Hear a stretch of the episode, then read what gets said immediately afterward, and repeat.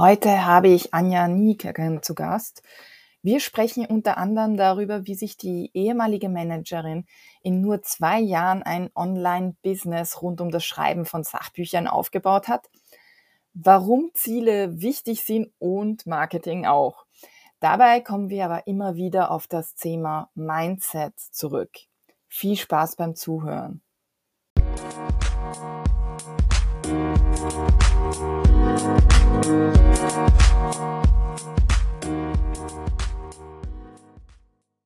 Herzlich willkommen, Anja. Schön, dass du da bist. Ja, vielen Dank für die Einladung, Nora. Ich freue mich voll. Du, ähm, du hast ja erst super spät mit dem Schreiben angefangen, ja? Also nach eigenen Angaben äh, Mitte oder Ende 40? Ja, genau. Kann sein? Äh, wie wie kam es dazu, dass du, äh, wie kamst du zu dieser späten Berufung einfach? ähm, ich hatte gar nicht so wirklich vor, ein Buch zu schreiben in dem Sinne oder Autorin zu werden. Klar, wie jeder Mensch auch, ne? So habe ich immer mal wieder Ideen gehabt und gedacht, oh, darüber schreibe ich mal und darüber schreibe ich mal und auch mal so den Traum vom eigenen Buch gehabt. Aber ich habe das nie ernsthaft verfolgt. Ich habe ähm, bis zu meinem, ich glaube, 45. Lebensjahr oder war ich sogar schon 47, ich weiß es nicht ganz genau, irgendwie so um den Dreh. Ähm, in der Finanzdienstleistung gearbeitet, beziehungsweise Werbung, Marketing, Finanzdienstleistung, da in der, ähm, auch wirklich in der oberen Führungsetage und hatte ja, mit dem Schreiben nicht so viel am Hut, außer marketingmäßig. Ne? So alles, ja. was ich rund ums Marketing schreiben musste, das habe ich natürlich gemacht. Und ähm, ich habe mich dann irgendwann selbstständig gemacht als äh, Coach und Trainerin für Führungskräfte, wie das ja so viele auch machen, ne? so die aus so einem so Job irgendwann rausgehen und habe dann angefangen zu bloggen und meinen Podcast zu machen. Das war damals noch der Natural Leadership Podcast und der Natural Leadership Blog. Die gehen nächstes Jahr auch wieder neu an den Start. Und ähm, habe dann irgendjemand, ich weiß gar nicht mehr genau, wer das war. Ach so, doch genau.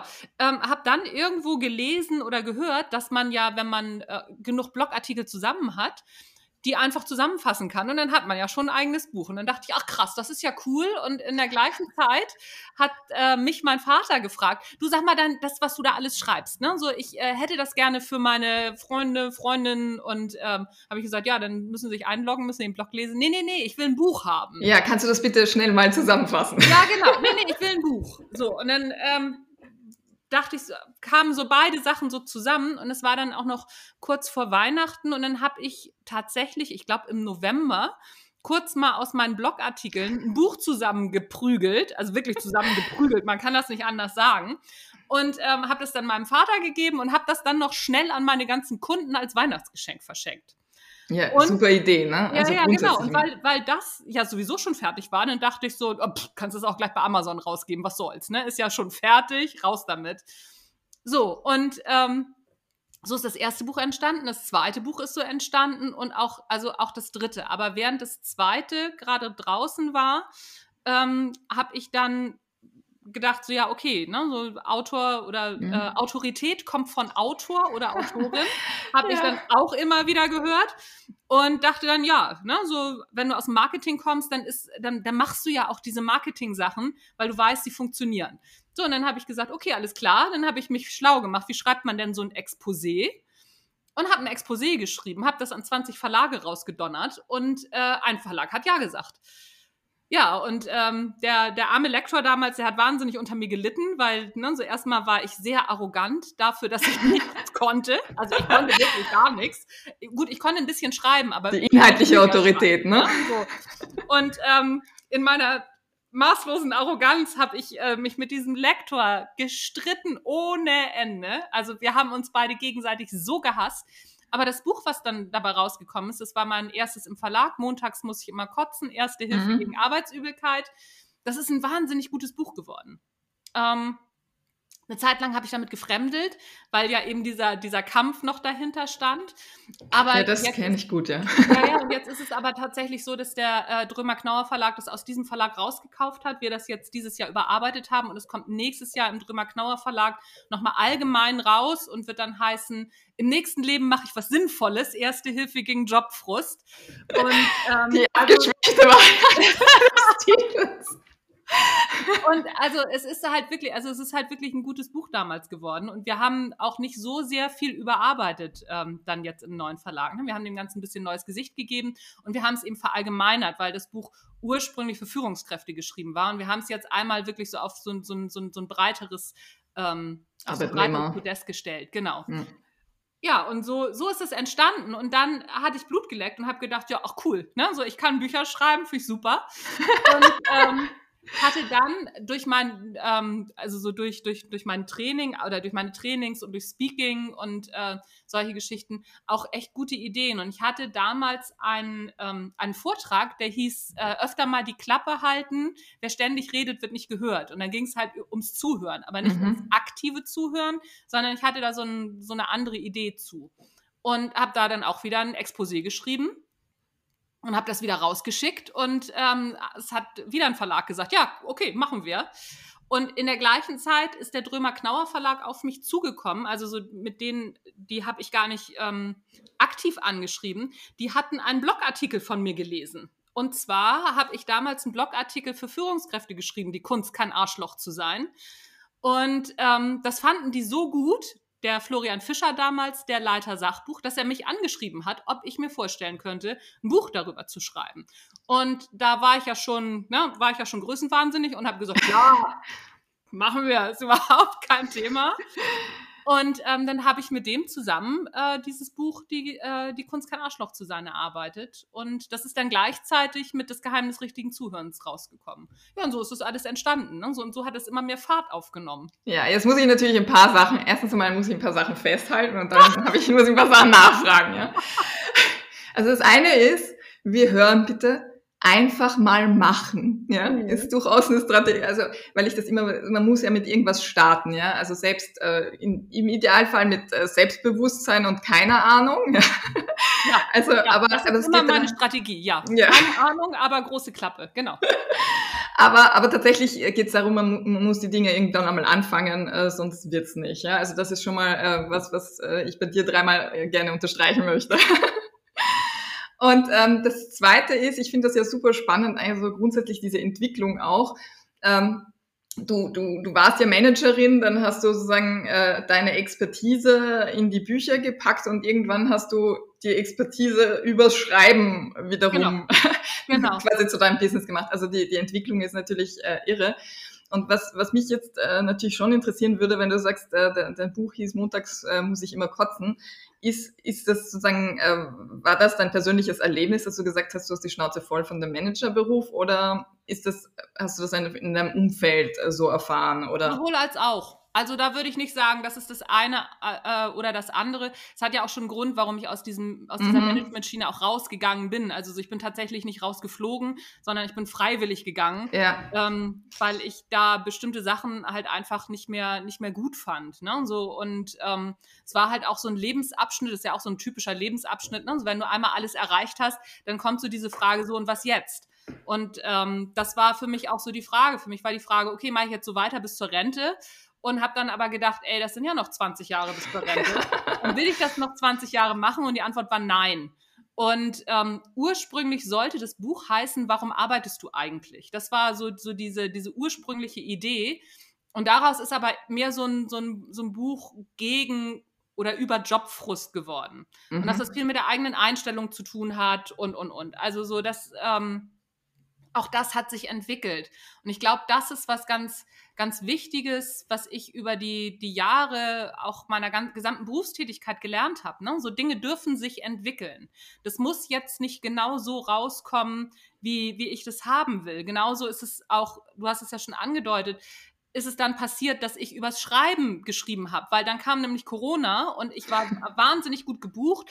Und du wirst das auch kennen, aber ne, so meine ganzen Vorträge, ich hatte eigentlich, warte mal, 2020 war das erste Corona-Jahr. Ne? Ja, genau, genau März. War 2020 ausgebucht. Ne? Also ich war schon 2019 für 2020 war ich komplett ausgebucht und wollte mein Jahr eigentlich nur ablaufen und mein Buch, also das, das Buch, was ich geplant hatte, schreiben. Mhm. Mehr wollte ich gar nicht machen. So, und dann äh, kam, wie gesagt, Corona. Im März habe ich meinen letzten Vortrag gehalten und danach ist das gesamte Jahr, es ist alles abgesagt worden. Mhm. Das heißt, mein gesamter Jahresumsatz war von jetzt auf gleich komplett Futsch. weg. Und ähm, dann den April habe ich in Schockstarre verbracht. Das muss man auch einfach mal so sagen. Das habe ich nicht so eben weggesteckt, ja. sondern da war ich echt, äh, ja, äh, äh, das ist doch jetzt nicht euer Ernst. Das soll doch jetzt mhm. hier nicht so bleiben. Das mit dem Corona finde ich doof. Das machen wir jetzt bitte nicht so weiter. Und ja, doch, doch, ähm, muss, mussten wir ja so weitermachen. Und dann habe ich im Mai ähm, überlegt, okay, komm, mich fragen immer Leute, wenn sie hören, ich habe ein Buch geschrieben, wie macht man das denn? Klar ein Sachbuch, ne? weil ich, ich habe keine Ahnung von Belletristik, also mittlerweile schon, aber ich habe noch keine Belletristik geschrieben. Ja. Und ich finde es immer merkwürdig, wenn Menschen ähm, Bücher über was schreiben, was sie selber noch nicht gemacht haben. Das finde ich komisch. Ja, das aber, kann ich gut nachvollziehen, ja. Ja, okay, und deswegen habe ich ähm, ein Buch geschrieben darüber, wie man ein Sachbuch schreibt. Und das habe ich in kürzester Zeit gemacht, weil Verlage immer einen sehr langen Vorlauf haben und habe mich dann auch sofort für Self-Publishing entschieden. Das war gar nicht... Ähm, die Frage stellte sich gar nicht, weil ich gesagt habe, okay, komm, dann mache ich jetzt dieses Buch, mache danach, baue auf diesem Buch einen Kurs auf, einen Online-Kurs und versuche damit einigermaßen meinen Umsatz zu retten fürs Jahr. Das war die Idee dahinter. Ja. Also, und dann hat das relativ schnell sehr, sehr viel Fahrt aufgenommen. Auch auf Instagram. Ich habe also relativ schnell 3000 Followerinnen und Follower gehabt. Da stehe ich jetzt auch immer noch. Also, diese Community, die steht irgendwie, was aber ja. auch echt sehr wunderbar ist. Und ähm, ja, und dann habe ich im August, glaube ich, dann den Kurs dazu rausgebracht von der Idee zum Sachbuch. Und dann über die Jahreswende habe ich geschrieben äh, Marketing für Autorinnen und Autoren, also Marketing für AutorInnen. Mhm, so. ja. Und ähm, habe dazu auch den Kurs aufgesetzt. Ne? So, und das ist dann so, so in diesem Jahr so dieser der Schwerpunkt auch gewesen. Abgesehen vom Schreiben noch für, für Drömer und ne, so was ich sonst noch so schreibe. Abgesehen von. Ja, abgesehen von den anderen Schreibsachen. So. Und ähm, ja, und, und so ist das entstanden. Und das ist jetzt mein, mein Hauptstandbein einfach. Ne? So klar, ich habe in diesem Jahr wieder über Sommer beziehungsweise Frühjahr bis jetzt gerade, der November war wahnsinnig vollgepackt, natürlich auch wieder Speakings gehabt, Vorträge und auch Anfragen für, ähm, für Seminare und, ähm, und Trainings. Aber ich werde das jetzt alles tatsächlich auf Online umstellen, weil das einfach viel, ähm, eine, eine, viel sicherere Einnahmequelle jetzt eben auch einfach darstellt. Ja. Das ist, also ähm, momentan sowieso, ja. Ja, das ist einfach so. Und, ähm, und dadurch ist eben auch so dieser Weg entstanden. Ich schreibe erst ein Buch, dann mache ich einen Kurs dazu. So, und deswegen Ne, so ist jetzt gerade das Buch fertig geworden, Mindset für AutorInnen. Ne, so Tschüss Schreibblockade, Hallo Schreibfloh soll es heißen. Ja, genau, dazu kommen wir ja dann nochmal. Ja, genau. dazu wird es dann auch, da, ich fange jetzt an, den Kurs zu gestalten. Und dann gibt es im nächsten Jahr geht's wieder mit dem Natural Leadership los, also mit meiner Kernkompetenz mit der eigentlichen Kernkompetenz, damit fange ich jetzt wieder an, weil ich auch immer mehr wieder Anfragen kriege. Und ja. das witzigerweise über das Buch des Geheimnis richtigen Zuhörens. Das ist eigentlich meine eigentliche Cash-Cow. Darüber verdiene ich so viel Geld, das ist unglaublich. Ja, das hört man als Autorin immer gern, ne? Ja. Das ist ja immer auch so ein Thema, so auf, ähm, manchmal gibt es diese mitleidige Reaktion so auf, oh, ähm, du schreibst, naja, hm. und dann sagt man dann halt doch, ja, man macht es ja nicht fürs Geld und so. Aber natürlich, ich doch, finde das, doch, doch, ich, ich finde, das ist wichtig, ja. Ähm, es ist, äh, ich, ich, ich manchmal mache ich diese Aussage einfach nur, um das Thema wegzu, weil es mir auf die Nerven geht. Aber ja. äh, ich, ich bin durchaus, also ich bin ja so wie du äh, Betriebswirtin und äh, ja. Management-Hintergrund und auch aus einer Führungsposition heraus mhm. und so weiter und so fort. Also gar nicht unähnlich. Ich finde das ja super spannend. Und äh, also wenn ich das machen will, also überhaupt wenn ich das als als äh, Brotjob machen will, ja, dann dann ich meine, da braucht man nicht drüber reden, dann dann muss dann musst du es so aufbauen, dass du was damit verdienst, ja? ja. Das ist was anderes natürlich, wenn du sagst, das ist einfach dein Herzensthema oder das ist ein Hobby oder sonst irgendwas. Ja. Aber ja, also das, das ist schon wichtig. Und ich finde das ja äh, wirklich spannend, was Corona so alles äh, gehoben hat an Schätzen. Ne? Ernsthaft. Also ich meine, es hat sich ja bei ganz vielen dann doch irgendwas ähm, so krass ergeben. Also so oft ja. Riesensprünge. Ähm, und und äh, hast du das Gefühl, dass du jetzt noch mehr irgendwie dort angekommen bist, wo du dich wohlfühlst? Oder? Ja, ja, schon? ja, auf jeden Fall. Also das kann ich nicht anders sagen. Wobei es gehört noch ein bisschen Hintergrundinfo dazu. Ähm, und was, was meine Zukunftsplanung anbelangt, die stand auch vor Corona schon. Ähm, und zwar mein Mann und ich, wir werden im Sommer 2014, ja, ja, jetzt wird's richtig spannend. Wir werden im Sommer 2014 hier komplett die Segel streichen. Na, 24, oder? Äh, Nicht 24, ja, Entschuldigung, ich sage immer 14. Ich bin, ich bin schon zu alt. Also, ne, ähm, also im Sommer 2024 hier komplett die Segel streichen, in ein Expeditionsmobil ziehen und ähm, um die Welt fahren Wahnsinn. und von überall her arbeiten. Also, ne, oh, wie geil haben, ist das? Und wir haben das äh, vor Corona tatsächlich auch schon angestoßen. Wir haben äh, 2019, genau, 2019 uns entschieden, unser Haus 2020 zu verkaufen. Und ähm, ja, dann kam Corona. Eigentlich wollten wir zum 1. April wollten wir loslegen. Dann haben wir ein bisschen uns geschüttelt und haben dann äh, im Juni losgelegt und haben tatsächlich im letzten Jahr unser Haus verkauft. Uns ähm, komplett verkleinert. In eine kleinere Wohnung sind wir gezogen haben uns ein, ähm, eine alte Feuerwehr gekauft. Die baut mein Mann jetzt aus zum Expeditionsmobil. Ja, Wahnsinn. Und ähm, ja, und äh, da, also da unser Sohn im, warte, im Sommer 2023 macht der Abi. Mhm. Und dann geht er ja sowieso in die Welt. ja, der geht ja, aber der will ja studieren ja. oder ne, so oder auch ja. mitfahren, das ist immer noch so in der Schwebe. Und ähm, dann haben wir noch ein bisschen, also haben den Winter noch, um hier praktisch die Segel zu streichen, unseren Sohn irgendwo äh, in irgendeine WG zu packen, damit er studieren kann. Und dann zum Sommer 24 wollen wir los. Und das war sowieso der Plan. Mhm, sehr Und der cool. Plan war eigentlich, das alles, was ich jetzt schon gemacht habe, dann zu machen. Also dann erst umzustellen. Das ist natürlich besonders ja, genial. Also es, ähm, und es war aber auch, also es war aber jetzt nicht so so, so klar geplant, dass ich einen Businessplan schon hatte und, und, und. Es war nur klar, okay, ne, so und ab dann, also wahrscheinlich hätte ich jetzt irgendwie nächstes Jahr angefangen, den Businessplan dann zu, zu schreiben oder so. Mhm. Und, und so ist das alles entstanden, aber es ist halt auch, dass es sich so auch viel mehr noch aufs Schreiben fokussiert hat, das ist auf dem Weg entstanden. Und das ist ganz großartig gewesen. Kann ja. ich anders sagen. Nein, ich finde das ja auch immer schön zu, also gerade wenn man so in einen gewissen, also zumindest in einen gewissen Anteil äh, von Kreativität, also ein kreatives Leben, äh, da wieder, wieder zurückgeht. Oft ist es ja dann ja. irgendwie, äh, findet man dann irgendwelche Wurzeln wieder oder sonst ja. irgendwas. Ja, ja, auf jeden Fall. Und das finde ich halt super schön. Insbesondere, wenn man dann natürlich die Möglichkeit hat, das auch noch so auszubauen, wie ihr das jetzt plant 2024. Also mich spricht wirklich der Neid, äh, klingt großartig. Ähm, du hast ja in der Zwischenzeit schon also erwähnt, dass du jetzt an, an, an einem Buch arbeitest. Du hast wahnsinnig viel, sehr dicht äh, geschrieben in den letzten Jahren, seit 2018, ja. wenn ich mir das richtig gemerkt habe. Hast ja. du irgendwie sieben Bücher schon äh, ja. veröffentlicht. Und jetzt kommt äh, das nächste und ähm, da geht's um Schreibflow ja, und, und äh, Schreibblock Schreibblockaden und Mindset. Genau. Ähm, was Du, du hast es irgendwie, äh, ich habe deine Podcast-Folge gehört, du hast es verglichen mit dem Training für einen Marathon. Ja. Das Schreiben. Also ja. sprich, äh, der Marathon ist sozusagen das Endergebnis, so wie du dann ein Buch hättest, aber das Training ist dieser Schreibprozess vorher. Genau. Wie sollte so ein Training dann idealerweise aussehen für Autorinnen?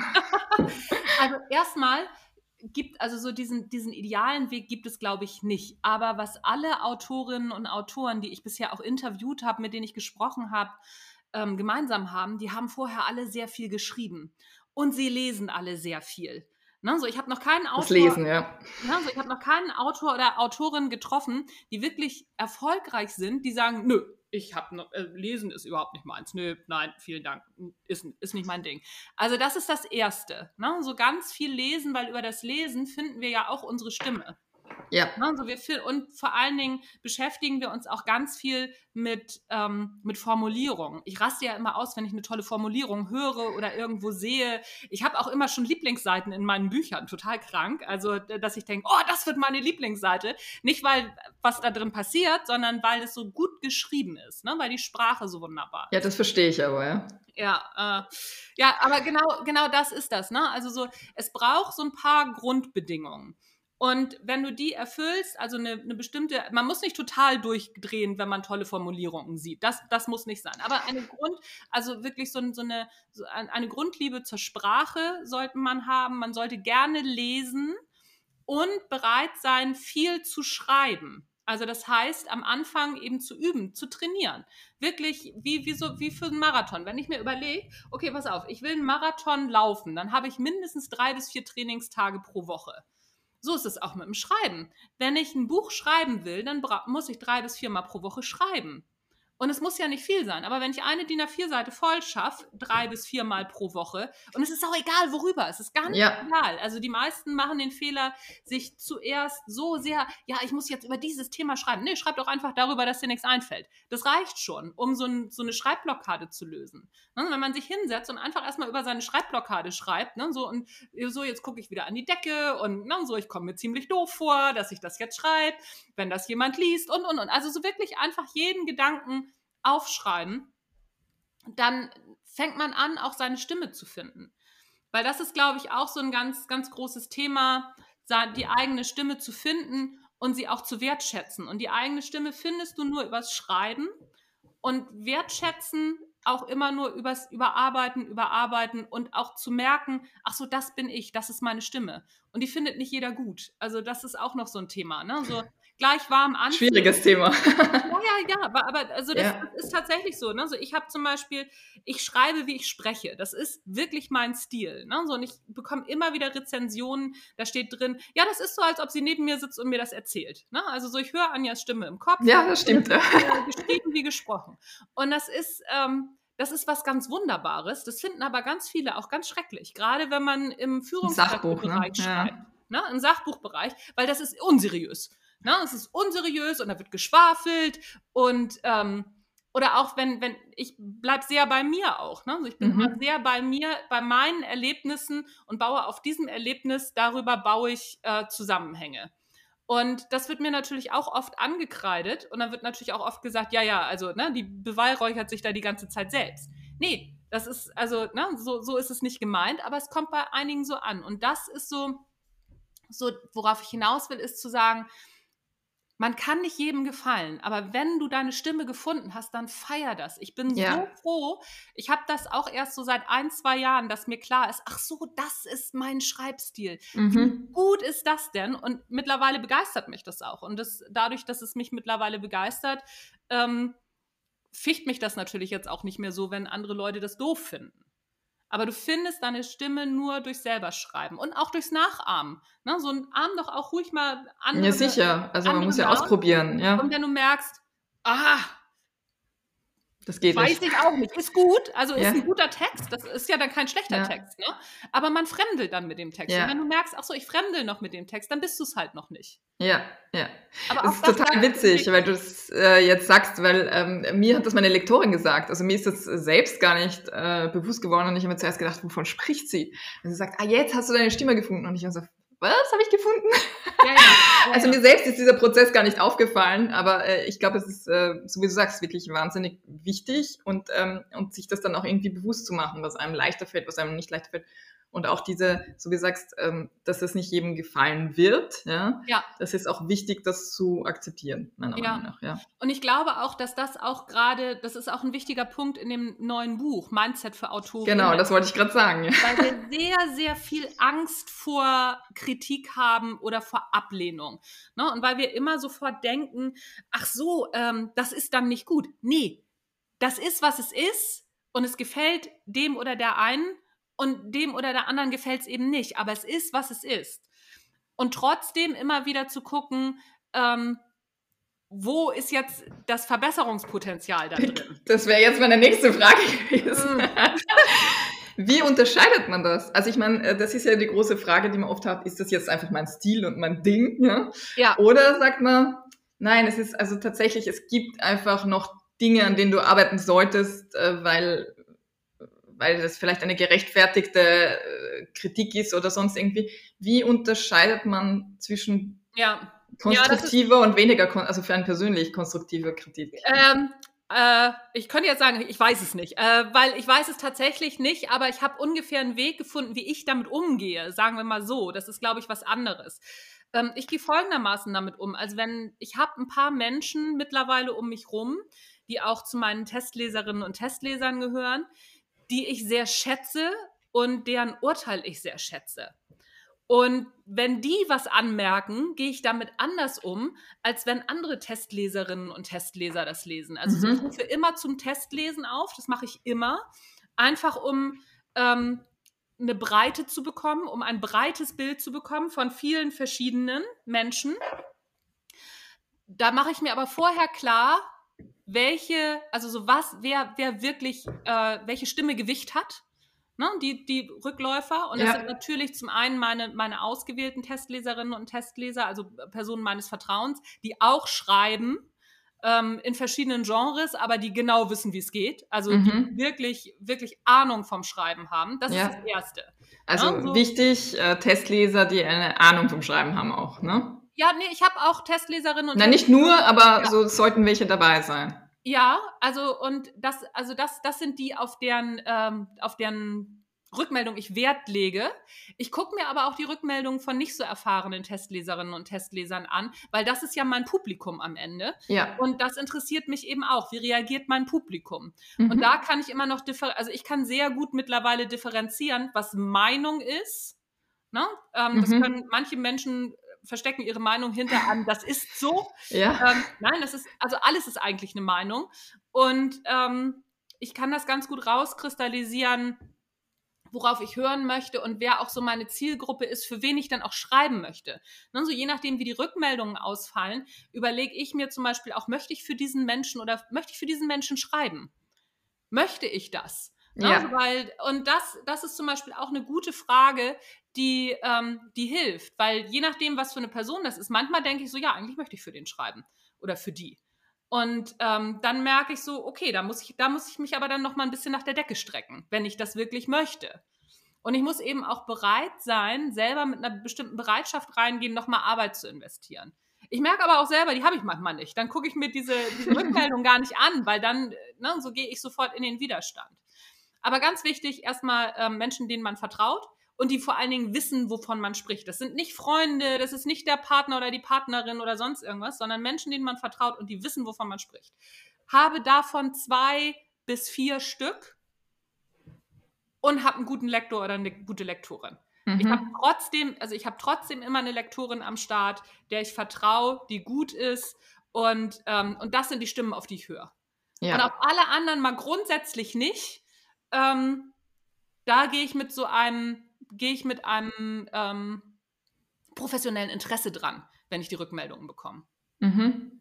Und das dann pickst du dir heraus, was du sagst, hm, das klingt für mich interessant, das, das kann ich irgendwie nachvollziehen, da, da möchte ich dran weiterarbeiten. Weißt du? Ja, ja, es ist vor allen Dingen ein professionelles Interesse im Sinne von, habe ich meine Leserinnen und Leser verstanden? Habe ich die Probleme verstanden? Ah, okay, ja, inhaltliche Art, ja. Ich löse ja deren Probleme. Und wenn mhm. ich an deren Problemen vorbeischreibe, dann ist das Sachbuch schlecht. Also, ne, so das ist, also das ist ein, and, es hat, ist ein anderer Angang. Wenn mhm. mir solche Leserinnen und Leser eine Rückmeldung für irgendwelche, wie ich meinen Stil verändern sollte, geben, ja, dann, dann sage ich Danke, aber nein, danke.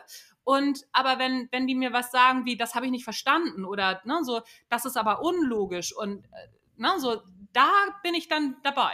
Mhm. Das heißt, äh, du differenzierst äh, eigentlich auch in den Gruppen ziemlich klar zwischen also Form und Inhalt quasi. Ja, wobei man aber auch sagen muss, dass ähm, inzwischen es auch schon, also es ist wirklich inzwischen so, selbst von den Lektorinnen aus dem Drömer-Knauer Verlag oder vom Springer-Gabler Verlag, für den ich ja auch schreibe, ähm, da kommen keine Stilrückmeldungen mehr. Okay, Stilrückmeldungen das ist super. habe ich eigentlich ähm, ja, klar, mal irgendwie, weiß ich nicht, ne, das, das äh, im Sinne von, das, das ist grammatikalisch nicht richtig, weil, und das, ähm, da entscheide ich mich aber ganz oft auch gegen die Grammatik, weil wir ja grammatikalisch nicht korrekt sprechen und ich eben aber diesen, diesen, diesen Sprech, äh, diesen Sprechschreibstil mhm. pflege. Und ähm, das ist dann immer ein schmaler Grad, aber da, also so da ähm, unterhalten wir uns dann auch ganz oft drüber, ne? so ob das noch zielführend ist oder nicht mehr. Aber da geht es nicht, nicht darum, ändere ich diesen Stil noch. Darum geht es darum ja. geht's nicht mehr. Das, das Thema ist durch. Ja, das heißt, es, es, also es, in jedem Fall sollte es eine bewusste Entscheidung sein, dass du sagst, okay, für meinen Stil nehme ich eben auch in Kauf, dass dann vielleicht einmal kommt, äh, da ist ein Grammatikfehler drin oder sonst irgendwas, weil du ja. sagst, okay, das ist einfach so, wie ich schreiben will. Also einfach eine bewusste Entscheidung und auch den Mut zu haben, zu wissen, dass da vielleicht Gegenwind auch kommt und den in Kauf zu nehmen. Ne? Genau, aber das ist ja, das ist im Grunde ist es ja wie mit unserer, mit unserer Persönlichkeit auch. Uns mag ja nicht jeder. Also das, das ist ja ganz normal und ähm, dazwischen sind ja auch Menschen, denen wollen wir gefallen, da gucken wir, wie mache ich das? Und merken dann entweder, nee, da muss ich mich verbiegen, dann lasse ich das halt. Oder ich passe ein bisschen an und dann entwickle ich meine Persönlichkeit weiter. Und genauso ist es beim Schreiben auch. Und dann gibt es eben Leute, wo man sagt, so, die mögen mich nicht. Ja, Gott sei Dank. So. Okay. Also jetzt äh, sagen wir mal, äh, man hat, äh, oder ich habe jetzt äh, eine Idee für ein Buch und ich bin mir dessen bewusst, dass also quasi dass, dass, dass, dass das auch nicht jedem gefallen wird und so weiter und so fort und ich mache mich ans Schreiben und äh, dein, dein Buch ist ja auch eben über Schreibflow und Schreibblockade. Ja? Was kann ich denn tun, um diesen Schreibflow zu fördern? Also so, dass, dass es mir gut von der Hand geht, schnell von der Hand geht. Ähm, witzigerweise vorher die sich vorher die Blockaden klar machen. Also, na, ne, so, das ist. Ähm, Andersrum sozusagen. Genau, genau, es ist, es ist wirklich so. Es gibt von der ähm, Gabriele Oettinger, heißt sie. Das ist eine Professorin in Hamburg, eine Psychologieprofessorin, die hat eine ganz bestimmte Methode ähm, entwickelt und die heißt, nennt sich mentale Kontrastierung. Mhm. Und die Gabriele Oettinger hat festgestellt in ihren, ähm, in ihren Forschungen, dass was wir oder was viele Coaches und Trainer ja immer sagen, oh, du musst dir die Zukunft schön bunt vorstellen und so, da willst du mal hin und ne, so ähm, dieses Zukunftsbild ganz bunt malen und dann kommst du da auch schon hin. Und da sagt die Gabriele Oettinger, beziehungsweise ihre Forschung zeigt ganz klar, ja, aber. Und jetzt kommt, ähm, wenn du nur das machst, ist die Wahrscheinlichkeit nicht so hoch, dass du es schaffst, wie wenn du auch noch dir die Schwierigkeiten, die du auf dem Weg hast, auch ausmalst und dir ausmalst, wie du die Schwierigkeiten beseitigst. Ja. Also eigentlich antizipieren, was dir alles an, an sozusagen Steinen in den Weg gelegen werden kann. Genau, aber nicht nur das, also weil auch das wird nicht funktionieren. Auch das okay. hat sie sehr gut beforscht. Also sie hat alle drei Szenarien beforscht und das erfolgreichste Szenario war immer das mit der rosigen Zukunft und dem steinigen Weg dahin. Ne, so, und wie man diese Steine sich selber aus dem Weg räumt. Und das heißt, mach dir vorher klar, was sind man, dafür musst du ja vorher wissen, was sind denn überhaupt die Steine? Mhm. Und das wäre beim Schreiben, was sind denn meine Blockaden? Was könnte mich denn blockieren? Und das sind oftmals ganz tiefliegende Sachen. Das ist nicht das Schreiben an sich, das ist kein Problem. Das sind ganz viele Ängste. Ne? So, das ist so zum einen, was denken denn die anderen? Vor dem Schreiben, während des Schreibens, nach dem Schreiben. Ne? So, was, was könnte da alles passieren? Was macht mir denn Angst? Oder es gibt ganz viele Menschen, die ähm, auch selber habe ich das schon erlebt, die erzählen mir ganz begeistert ihre Idee, was sie, worüber sie schreiben wollen, und Partner oder Partnerin sind daneben und O-Ton. Wer soll das denn lesen? Das interessiert doch niemanden. Dann mhm, weißt du schon, wo die Schreibblockade sitzt. Ja. Und das ist gar nicht böse gemeint, das ist auch von dem Partner oder der Partnerin nicht böse gemeint. Da muss man dann einmal drüber sprechen. Und in der Regel ist es dann auch so, also ich brauche da zwei Sätze für und dann sagen Partner und Partnerin schon, oh, oh nee, so war das gar nicht gemeint. Entschuldigung, Entschuldigung. Na, so, ähm, aber sich das klar machen, woher diese, diese Sätze kommen, sind Werte, Glaubenssätze, ne, so diese ganzen, diese ganzen Klassiker. Und wenn wir das vorher machen, dann können wir uns die rosige Zukunft ausmalen und dann ist es verhältnismäßig einfach. Mhm. Also äh, tatsächlich auf beide Pferde setzen, ne? Immer, ja. also immer, ich, ähm, ne, so wie gesagt, ich habe ja gerade erzählt, wo ich 2024 sein will. Mhm. Ne? Ich weiß, wo ich 2024 bin. Ich weiß aber auch den Weg dahin und dass das noch ein bisschen Arbeit ist. Weißt du? Genau, und das, das ist der Punkt. Ja. Das ist, äh, du hast ja, also ich finde das äh, super spannend, weil ich habe ja ein anderes Buch von dir gelesen, äh, das Marketing für AutorInnen. Ja. Ah, cool. ähm, Und äh, da, da gehst du auch auf Glaubenssätze ein. Jetzt äh, hatte ich ursprünglich nicht den Plan, äh, da das Marketing unbedingt reinzugrätschen, aber das passt jetzt gerade so schön. Ja. Ich finde das ja sehr schön, dass du ähm, genau auch dieses Thema aufgreifst, weil äh, gerade also sowohl beim Schreiben als auch bei diesem Sichtbarkeitsthema, sage ich einmal, da liegen ja ganz viele Ängste begraben. Genau. Und äh, was siehst du denn da für typische Glaubenssätze? Weil das ist ja was, was du auch mit deinen äh, Kunden, auch woran du ja. auch arbeitest. Also grundsätzlich Ne, mal, also dieser, dieser Teil ist auch mit drin, der wiederholt sich nochmal in dem Schreibflurbuch, weil es ist da, mhm. ist es ähm, aufgeteilt vor dem Schreiben, während des Schreibens, nach dem Schreiben. Ne, so und diese Marketing-Glaubenssätze kommen natürlich nach dem Schreiben, weil wir wollen unser Buch ja verkaufen und auch vermarkten. Das gehört ja auch noch mit dazu. Beziehungsweise, das ist ja ein in die Sichtbarkeit treten. Und das finden viele Menschen unangenehm, gerade im deutschsprachigen Raum, ja. denn uns wurde Bescheidenheit ähm, eingetrichtert. Das ist nicht gut. Laut sein, auf jede Bühne raufrennen, Rampensau spielen. Als Frau sowieso schon mal gar nicht. Ne? Als Mann schon eher, dann bist du ja mutig. Als Frau ist das unmöglich. Und das sind alles so Dinge und das beleuchte ich halt auch nochmal noch mal ganz genau. Ne? So was ist gesellschaftlich geprägt, was ist ähm, familiär geprägt, also so aus dem näheren Umfeld. Wo kommst du her? Und ähm, was ist, was sind da so ja, was, ist da alles so? Was tut man und was lässt man lieber? Mhm. Und äh, das ist eine sehr große Frage, auch gerade beim Schreiben, weil ähm, ich erlebe das auch immer wieder selbst dass entweder wirst du wahnsinnig bewundert und ach, das ist ja toll, meistens von Fremden. Ne? Genau, die Erfahrung habe ich auch gemacht. Die Fremden sind immer am allerbegeistersten. Ja, das ist super. Also ich spreche auch super gerne mit Fremden darüber, was ich mache. Ähm, in meinem Bekanntenkreis nicht so. Also so da muss ich mich schon sehr rechtfertigen und es ist auch teilweise, ich habe auch ein paar im weiteren Bekanntenkreis, da merke ich auch ganz klar, das ist eine Frechheit, dass ich mich traue, Bücher zu schreiben. Ne? So, und das ist natürlich eine, ähm, eine so eine Rückmeldung, die schwingt immer in, in so einem Unterton dann mit, die auch mhm. sehr unangenehm ist, weil die mich ja wieder in Frage stellt und meine Expertise, weil, ne, so, wieso, wieso schreibst du Bücher? Wie kommst du dazu, Bücher zu schreiben? Mhm. Und der Unterton ist halt auch immer mit dabei. Und sich das vorher klar zu machen und auch zu gucken, ähm, das ist nicht mein Problem, sondern es ist deren Problem. Weil die haben ja das Problem, dass ich die Frechheit besitze, Bücher zu schreiben. Ich finde das ja keine Frechheit. Ich finde das ja völlig in Ordnung. Ne? Und da das wieder ähm, sozusagen neu zu framen, also so da, da dem Ganzen einen neuen Rahmen zu geben, das ist eben auch ein großes Thema beim Marketing und ja beim Schreiben auch an sich überhaupt. Ähm, hast du einen Tipp für, für Menschen, die also auch vom Naturell her zum Beispiel relativ scheu sind? Wie sie dieses äh, Thema angehen können, also wie sie sich irgendwie selbst stärken können oder was, wie sie damit umgehen können, so in diese Sichtbarkeit zu gehen. Hast du da so Tricks, so wie man sich so voranarbeiten könnte? Also, naja, klar, immer in, in kleinen Schritten. Ne? Also, man muss natürlich nicht gleich auf, auf allen Social-Media-Plattformen und auch nicht gleich Live-Sachen machen.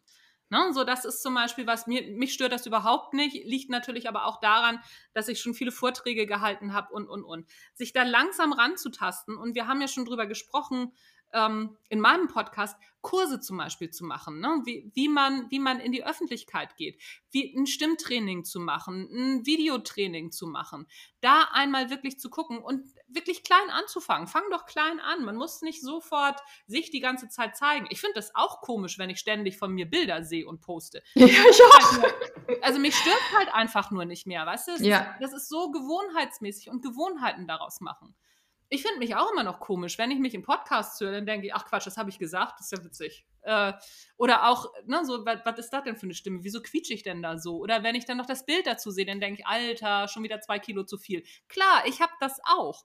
Aber es stört mich halt nicht mehr so, weil. Genau. Weil auch das wieder mit dieser mentalen Kontrastierung wunderbar funktioniert. Ne? Weil ich weiß, dass ich das komisch finde, aber ich habe natürlich auch das nächste schöne, große, goldene Ziel vor Augen den Bestseller, ich will endlich jetzt auf die Spiegel-Bestsellerliste. Amazon-Bestseller habe ich geschafft, jetzt ist Spiegel-Bestseller dran. ja, ja mal ordentlich was vorlegen hier, ne? ja, aber das ist so. Ja, wichtig. Weißt du, und weißt du, und das ist zum Beispiel auch was, das, ähm, wo viele Menschen, ich, ich höre das, ich höre das Aufstöhnen vieler Menschen, die das jetzt hören, die halt eher so diesen Bescheidenheit, dieses Bescheidenheitsding haben. Gott sei Dank, ich habe das Gott sei Dank nicht. Ich bin da auch sehr dankbar für, dass ich das nicht habe. Aber ähm, ein bisschen ist natürlich bei mir auch drin, wenn ich damit dann so nach draußen gehe und sage, ja, natürlich will ich einen Spiegel-Bestseller schreiben. Das ist, und natürlich tue ich da alles für.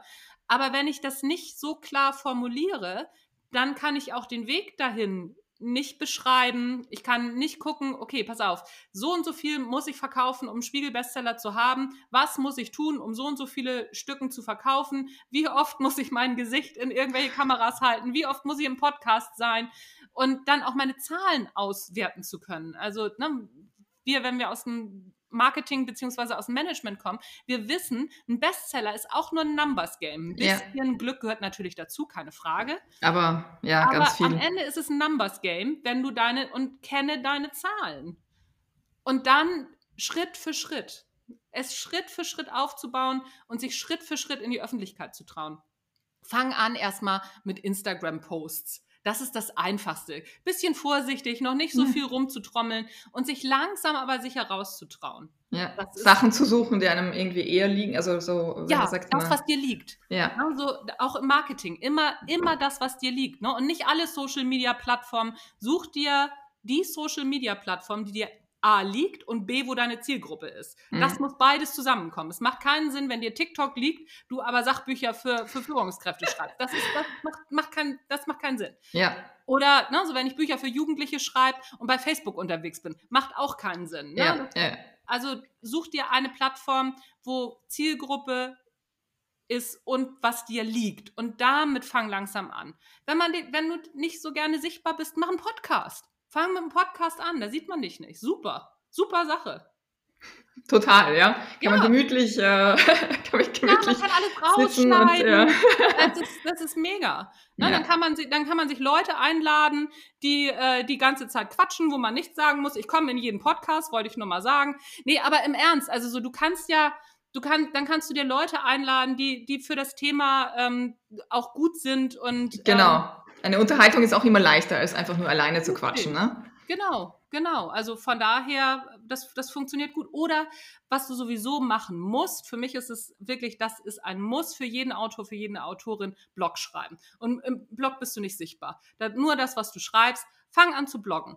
Einmal pro Woche bloggen, das ist, das ist der Start. Dann du übst, dann übst du schreiben. Genau, doppelt gemoppelt, ne? Genau, du übst langsam in die Sichtbarkeit zu kommen. Also ein Blog ist, ist äh, Wahnsinn. Ich verstehe nicht, warum, wenn's, wenn eine Autorin oder ein Autor zu mir sagt, ich blogge nicht, dann ist es bei mir echt setzen sechs. Als erstes schreibst du einen Blog viermal mindestens und dann kommst du wieder.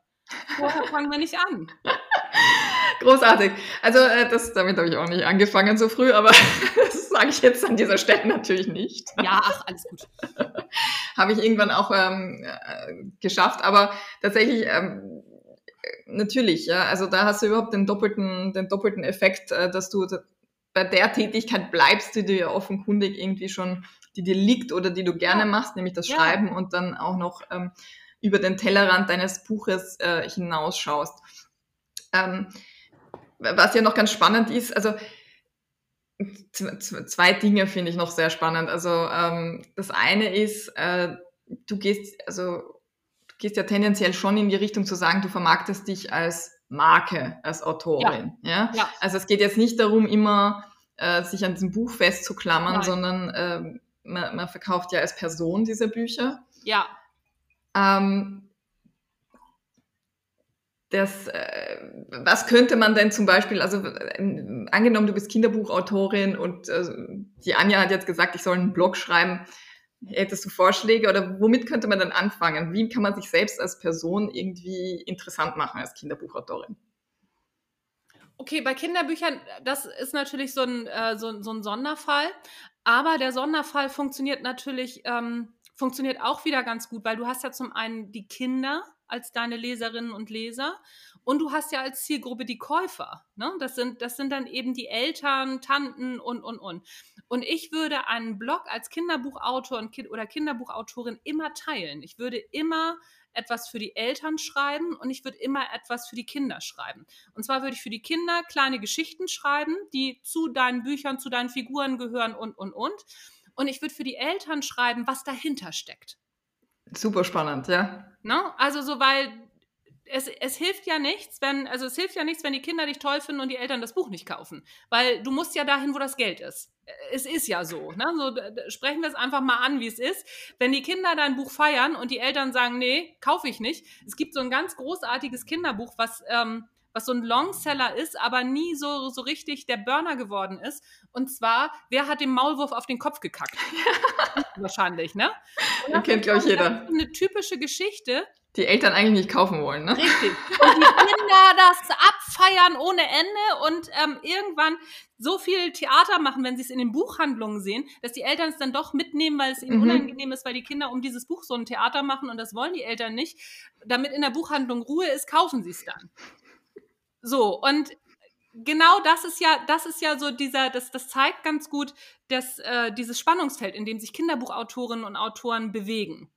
Und ähm, wenn man jetzt zu diesem Buch als Beispiel ne, so dazu schreibt, was ist denn, was, wa, warum, warum dieses Buch, Humor zu entwickeln, dass Kinder ja sowieso so eine, so eine, so eine Fäkalphase haben, die das wirklich auch auffängt und man damit dann auch anfängt umzugehen. Warum Kinder eine Fäkalphase zum Beispiel haben und, und, und. Und das für die Eltern aufbereitet. Und das beides zusammen verknüpfen, bist du ganz weit vorne. Ja. Finde ich super spannend, weil also ich glaube, äh, ganz viele ähm, Kinderbuchautoren, Kinderbuchautorinnen, die haben ein super Thema und ähm, äh, es darf dann auch sein, dass man sich wirklich mit diesem Thema auseinandersetzt, weil also es wird ganz oft ähm, das Buch äh, und, und was sich im Buch abspielt, aber äh, ich glaube, es ist eine Riesenchance. Also ich meine, es sei denn, man, man will wirklich jedes Mal ries, Riesensprünge machen zwischen den Themen. Ja. Aber weil, wenn man so so ein Thema hat, das man ja auch weitergeben will in irgendeiner Art und Weise oft, also jetzt gerade zum Beispiel ganz oft Umweltthemen und so weiter ja. und so fort, da, da ist es naheliegend, dass man das Thema einfach äh, in unterschiedlicher Art und Weise aufgreift. Also ich habe das äh, ursprünglich für meine Reihe auch gemacht. Mittlerweile äh, entwickle ich mich da ein bisschen davon weg, aber eben das war, äh, die Reihe heißt Juli geht ins Museum und äh, ja. da war halt viel mit diesem Museums- äh, und Wissen weitergeben und so weiter und so fort. Ja? Und wie, wie wertvoll das nicht ist, gemeinsam ins Museum zu gehen. Und ich glaube, das kann man für so gut wie jedes Buch, wenn man weiß, äh, was, was eigentlich das ist, was man vermitteln will. Also, und wenn es nur Unterhaltung ist, ja? aber dann kann man sozusagen rundherum was bauen. Aber ich finde das sehr schön, dass, äh, dass du das auch mit dem Vorschlag äh, ein Teil für Kinder, ein Teil für, für Eltern, ja. Sehr nett. Naja, vor allen Dingen, was, also es ist ja auch so, du schlägst ja nicht nur die Eltern dann auch damit tot, in Anführungszeichen, sag ich mal, ne, so, sondern du bietest dann zum Beispiel auch der Presse wieder Anknüpfungspunkte. Ne? Weil Kinder, also Kinderbuchautorinnen sind für Zeitschriften wie Eltern und wie sie nicht alle heißen, mega interessant, wenn das Buch einen Mehrwert bietet und selbst wenn es nur Unterhaltung ist, dann erklär doch, warum es wichtig ist, Kinder zu unterhalten, warum Unterhaltung für Kinder auch eine Pause ist im Kopf, gerade in unserer schnelllebigen Zeit und, und, und. Und Journalistinnen und Journalisten tun nichts anderes als googeln. Und rumsbums kommst du in die Presse. Weil mhm. das ist doch, also, ne, so, das, das ist. Hast du ihnen schon einen Teil ihrer Arbeit abgenommen, ne? Natürlich. Natürlich. Also, ne, so ich, meine, meine gesamten, ähm, wenn man bei mir mal auf die Seite geht, also so, ich bin ja wahnsinnig viel in der Presse und das hat aber am Anfang, das war am Anfang auch nicht so. Ich habe am Anfang habe ich erstmal mich hingegangen und habe der Presse einfach äh, Artikel auch angeboten und habe gesagt, du pass mal auf, ich schreibe einen, einen, Gastartikel für die für dein für euer Online-Magazin kostenfrei. Dafür schreibt ihr darunter, ne, ist von mir verlinkt mhm. meine Seite und mein Buch, weil ne, so eine bessere Werbung bekommst du nicht. Und das würde das eben dann auch gleich ähm, gleich mitfüttern. Und wenn du wenn du solche Online-Artikel, wenn du solche Artikel anbietest, dann guckt die Presse natürlich als erstes mal bei dir, ob du sowas schon gemacht hast und ob du das kannst. Und wenn es dann im Blog, in, in deinem Blog nicht gefunden wird, dann ist das Nein viel wahrscheinlicher. Ja. Ne? ja. Also da auch immer noch mit hingucken. Ja, super, super Idee. Also die Dinge greifen halt wirklich ineinander. man mhm. muss es ja sagen, ja, man muss anfangen, ähm, damit man dann ja. äh, sich weiterhandeln kann. Jetzt schreib, also das Thema ist, wir schreiben für den Blog, wir schreiben für Gast, also Gastartikel, wir schreiben Bücher und so weiter und so fort. Was ist, wenn der Worst Case eintritt und man trotzdem eine Schreibblockade hat? Ja? Wie, also, wie geht man am besten damit um? Also ganz ehrlich, ähm, ich habe ja ganz viele Autorinnen und Autoren und auch Bestseller-Autorinnen und Autoren in meinem Podcast jetzt schon gehabt, ne? von Sebastian Fitzek über Sabine Tiesler, ähm, Nicole Staudinger und you name it, wie sie alle heißen. Von denen hat niemand eine Schreibblockade. Das gibt es einfach nicht. Ich, ich auch nicht. Ich, ich kenne es auch nicht, aber. also, genau, und siehst du, und das ist das. Also, so diese Schreibblockade. Ich halte das für, für den größten Mythos überhaupt. Ähm, Und ich, ich halte es für eine Ausrede, nicht mit dem Schreiben anzufangen, tatsächlich. Oder auch diese Angst von einer Schreibblockade hält dich erstmal vom Schreiben überhaupt ab. Weil ganz ehrlich, in dem Moment, wo ich eine Schreibblockade habe oder haben sollte, schreibe ich über die Schreibblockade. Ich habe immer was zu schreiben. Das Einzige, was eine Schreibblockade tatsächlich auslösen kann, ist, wenn wir stumpf an so einem Thema festhalten und uns so sehr, das ist so dieses Bild, ähm, wenn wir, also ne, wenn, wenn wir ein Seil in der Hand haben und da was ganz stark dran reißt, wir nicht loslassen, ne, so, sondern weiterhin festhalten, dann tut uns das Festhalten mehr weh als das Loslassen.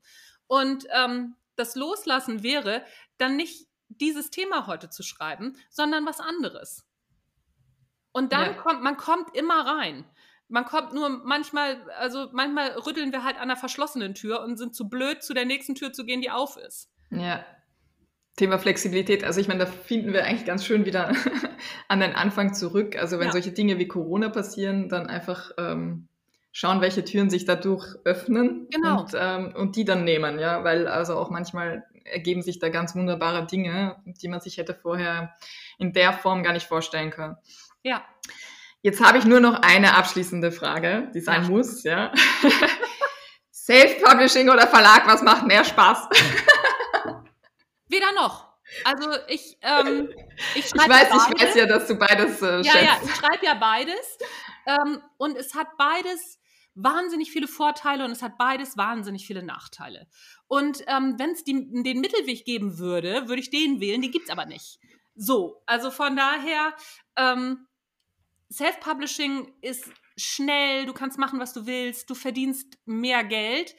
Heißt aber auch, du musst noch mehr Marketing machen als beim Verlag. Du musst beim Verlag auch Marketing machen, aber anders. Und ähm, du hast keine, als Self-Publisher oder Self-Publisherin hast du in der Regel keine Chance, im Buchhandel zu landen. Also so selbst diese Vertriebswege, die es da gibt und, und, und, ähm, und das, das ist meine Meinung aktuell, die vielleicht. Ich muss verraten, es funktioniert doch ab und zu, aber. ja, ja, ab und zu, aber nicht in der Maß, also nicht in der Breite. Nicht, nicht in der, nicht in der gleichen Menge, wie wenn du in der Genau, das ist genau, und das meine ja. ich damit, ja. ne? in der Breite. Also, so dass man mal in der einen oder anderen Buchhandlung liegt, überhaupt keine Frage. Aber in der Breite. Beispiel, die Kunst kein Arschloch zu sein, ist innerhalb von einem Monat in die dritte Auflage gegangen, weil Buchhandel und ähm, Nebenhandel, also der Nebenmarkt, sprich, also wenn es bei Penny, nicht bei Penny, bei, bei, äh, bei Edeka oder was ja, weiß genau, die, diese ja. Buchregale gibt, ähm, weil es da so wahnsinnig reingegangen ist. Und deswegen, also ist das in kürzester Zeit in eine fünfste hohe fünfstellige Auflage gegangen, das Buch. Und ähm, das schaffst du als Self-Publisher nicht. Nein, also natürlich nicht, äh, schon gar nicht, Nein. wenn man sich mit einem großen Verlag Nein. vergleicht. Ja. Nein, also na, in dieser, also schaffst, schaffst du ja. in dieser Auflagenstärke schaffst du das nicht. Ja. Weil das ist, das ist einfach der Vertrieb, den der, ähm, den ein großer Verlag hat. Und das ist, da ist der, ist ein großer Verlag noch, vielleicht ändert sich's, aber da ist ein großer Verlag unschlagbar. Mhm.